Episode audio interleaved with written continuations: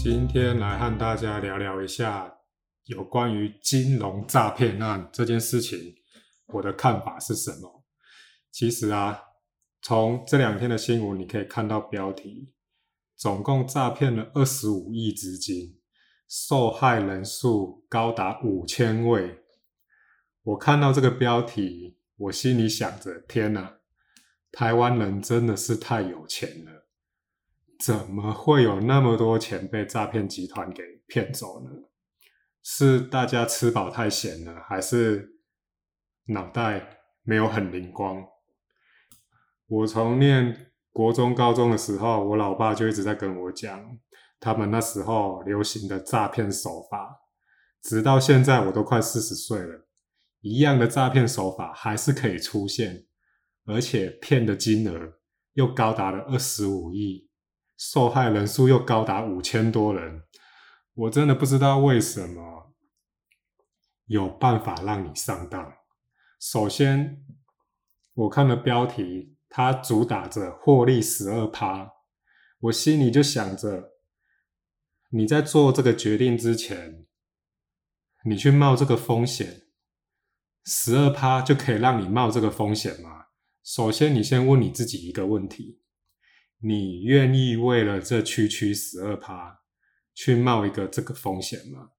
首先，从新闻媒体上的资料可以得知，诈骗集团都是给你看一些光鲜亮丽的资料，比如说他后台很硬啊，然后跟哪个政商名流合照啊。你怎么居然会相信这种东西不会作假？就只是拍照而已。你就这样子觉得哇，这个集团后台很硬，绝对不会倒。呃，我想要问你，到底是哪来的信心？首先，先讲第一点就好了。你为了这区区的十二趴就冒这种风险，我只能说你的投资智商真的有待加强。回想起二月份特斯拉在一个月就可以。从一百块涨到两百块，像这种东西，透过副委托投资美股，合法的，又更有利润可图。你不去做，你去相信那种十二趴，我相信诈骗集团一定会跟你说，你就是当作自己是一个经营者，然后十二趴这样子很稳定。他越是讲的越安全，你丢进去的金额就会越大，对不对？大部分的人想法都一定是这样子，他一定会跟你说：“哦，你就是拿来把你的资金拿来给有需要的人，那你就像是一个庄家一样。”表面上听起来让你都觉得哇，这个风险是很低，所以是十二趴。但前提是你有没有想过？这整个机构、整件事情、整个交易是没有保证的，也没有人帮你背书的。你玩股票输钱，起码你是在一个证交所合法的交易机制下去做股票投资、去做买卖，甚至你买基金、债券、付委托，这些都是有。银行去担保的，那你盈亏是自负嘛？赚钱跟赔钱那是你的事情。但是你居然会相信这种什么都没有，然后就这样子，钱就被洗走、被骗走。呃，这真的是一个很有趣的问题。我相信有办法骗到那么多钱，里面应该是有一些能力不错的人。要不然，如果是那一种连明天的饭钱都不知道在哪里，他哪有那个闲钱去投资？可见这资金里面很多应该都是有一点知识水准的知识分子，才会有那么多钱。要不然你想想，一个蓝领阶级连下一餐在哪里都不知道了，他哪来那么多钱被骗？连买保险都有问题了，他更何况去谈什么投资呢？所以这一点，我觉得大家有时间去思考一下。往后只要再听到这种保证获利，还是什么啊，你来经营，当做是一个经营者，然后每年固定多给你多少，你用一个角度去想，现在美元定存利息就有四趴了，这是无风险的诶你如果再厉害一点，你美金买低一点，你价差可以赚，利息也可以赚。